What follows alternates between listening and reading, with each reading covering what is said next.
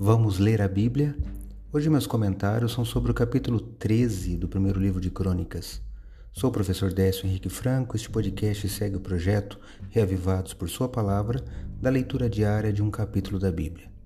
Neste capítulo está o relato de quando Davi se dispôs a trazer a Arca da Aliança para Jerusalém, história que também está relatada em 2 Samuel 6.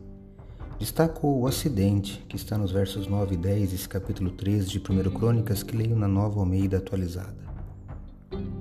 Quando chegaram à ira de Quidom, Uzá estendeu a mão para segurar a arca, porque os bois tropeçaram.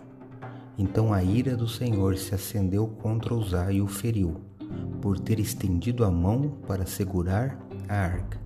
E ele morreu ali diante de Deus. 1 Crônicas 13, versos 9 e 10.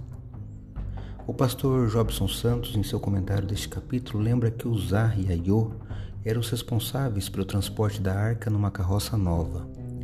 No entanto, Uzá estendeu a mão, tocou na arca e morreu no mesmo instante.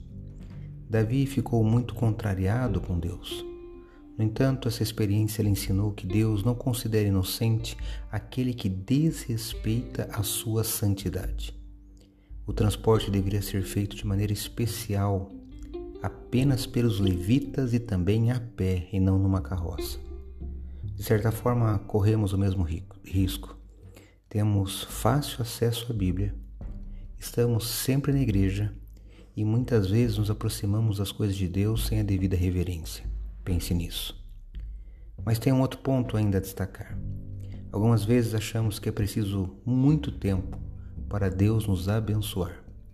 E se você continuar a leitura dessa história, neste capítulo, observe a experiência de Obed-Edom relatada neste capítulo que mostra o contrário. Em apenas três meses, as bênçãos de Deus sobre ele foram tantas que a notícia correu longe. Quando damos a Deus o local de destaque que Ele merece, em pouco tempo, grandes bênçãos são vistas e sentidas em nossa vida.